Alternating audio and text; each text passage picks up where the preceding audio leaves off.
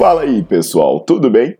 Bem-vindos ao Fitcast, Fitness com Cérebro. Eu sou Paulo Gentil, doutor em Ciências da Saúde, autor de best-sellers sobre emagrecimento, hipertrofia.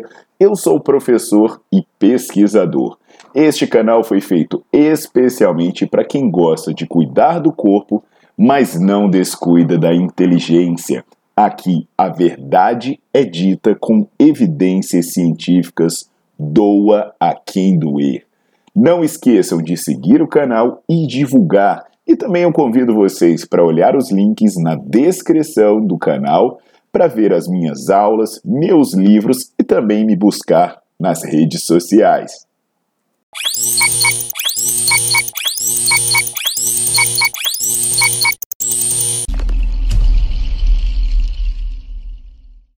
Fala turma, Paulo e Gentil de volta e hoje eu vou tratar de um tema que está incorporando algumas academias do Brasil, né? Parece que baixou o espírito, eu não sei se é o espírito do Chico Bento ou se é o espírito do, do Frodo, do Bilbo, sei lá, de algum hobbit que baixou nas academias. E aí agora a galera tá achando que a melhor coisa do mundo é treinar descalço. Então você vê a turma aí treinando descalço, fazendo agachamento, fazendo tudo que é coisa descalço, com várias propostas, né? Fala, por exemplo, que isso promove maior estabilidade, que isso aumenta a amplitude, principalmente na articulação do tornozelo, que isso trabalha músculos intrínsecos do pé, que é, é, muda o índice de arco plantar, o próprio arco plantar. E hoje eu vou mostrar evidências científicas sobre isso, para a gente chegar à conclusão: será que isso é certo ou será que isso não é? É, e o que, que eu já aviso para vocês é para sempre deixar o seu like no vídeo, botar para seguir o canal e, cara, ma maratona isso aqui, maratona no YouTube, porque tem vídeo sobre tudo que você imaginar para te libertar de muitas coisas, tá legal? Então, turma, será que vale a pena a gente ser um aprendiz de Chico Bento, ou, sei lá, de Hobbit? Antes de tudo, eu já aviso assim: é, é, uma pincelada aqui sobre o tema. Eu tenho uma aula completa no Nerdflix, lá no Nerdflix, que eu espero que vocês conheçam, né? É menos de um real por dia, você tem acesso a mais de 100 aulas sobre diversos temas. Então lá eu tenho uma aula completa sobre treino funcional, sobre core, sobre agachar descalço ou se exercitar descalço que eu detalhe bem, bem, bem essa coisa. Mas aqui eu, eu vou dar uma explicação breve e mostrar algumas evidências sobre o que acontece e o que não acontece quando você faz o exercício descalço. O primeiro estudo que eu mostro para vocês aqui é o estudo do Jonathan Sinclair, que é um grupo de. É, é, que ele liderou um estudo com o pessoal do Reino Unido, e eles pegaram homens com experiência em agachamento e eles faziam quatro repetições a 70% da carga máxima.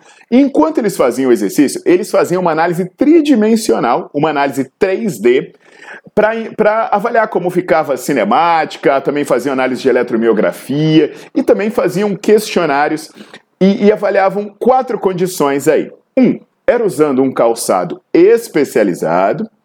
Dois, era usando um calçado minimalista, a terceira era usar um tênis normal e a quarta era agachar descalço.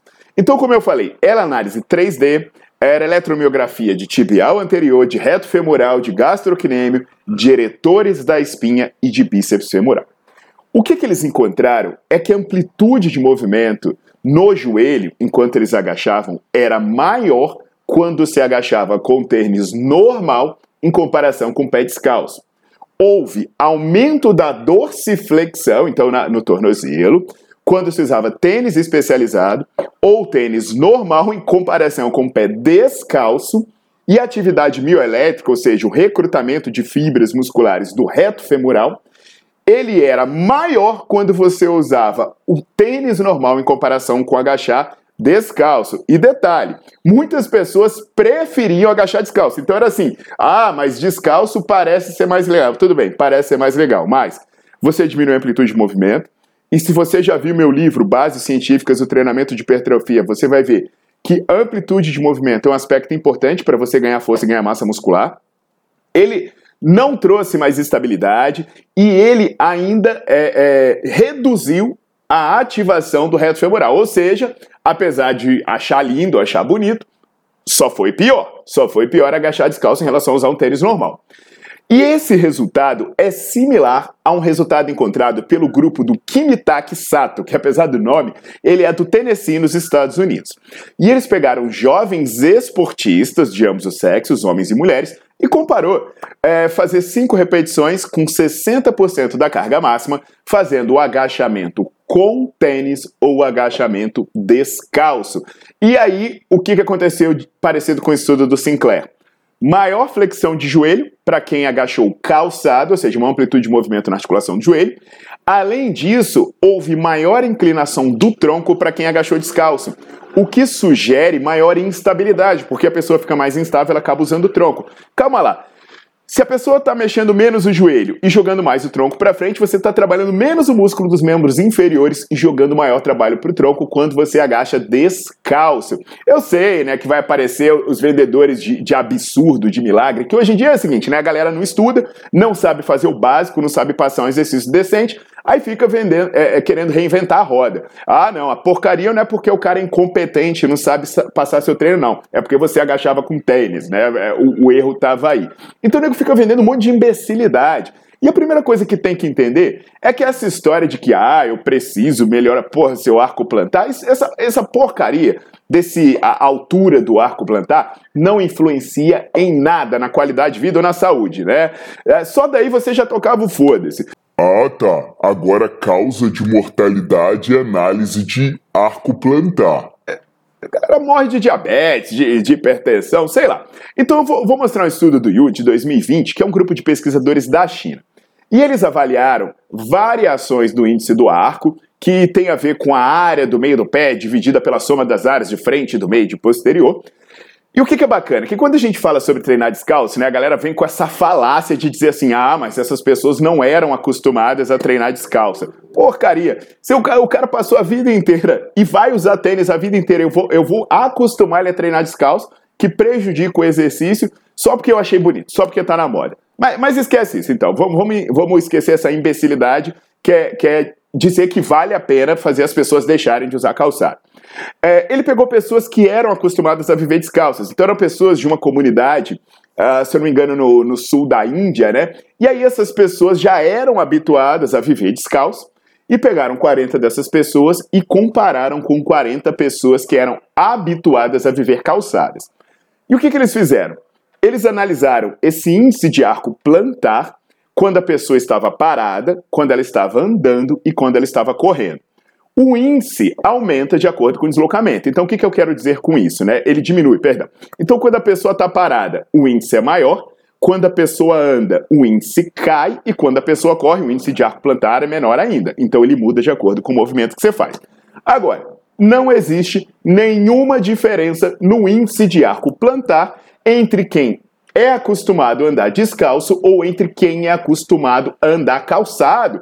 E aí pode se questionar, pô, mas de onde veio essa história, né? Que ficar descalço é, é alguma coisa excepcional. Pô, talvez isso tenha começado na corrida.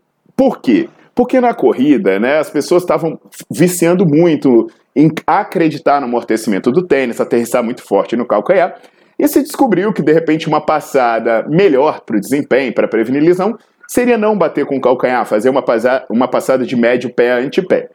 E aí, uma das estratégias interessantes seria a pessoa usar um tênis minimalista ou correr descalço, porque, bicho, se você correr descalço metendo o calcanhar no chão, a coisa não vai funcionar. E aí começou a se achar que então correr descalço era muito bom. Só que, na verdade, o que, que os estudos posteriores verificaram, né? Que a diferença entre correr descalço e correr calçado não era pelo fato de você estar com o pé desprotegido, mas sim pela modificação biomecânica que você tinha na corrida.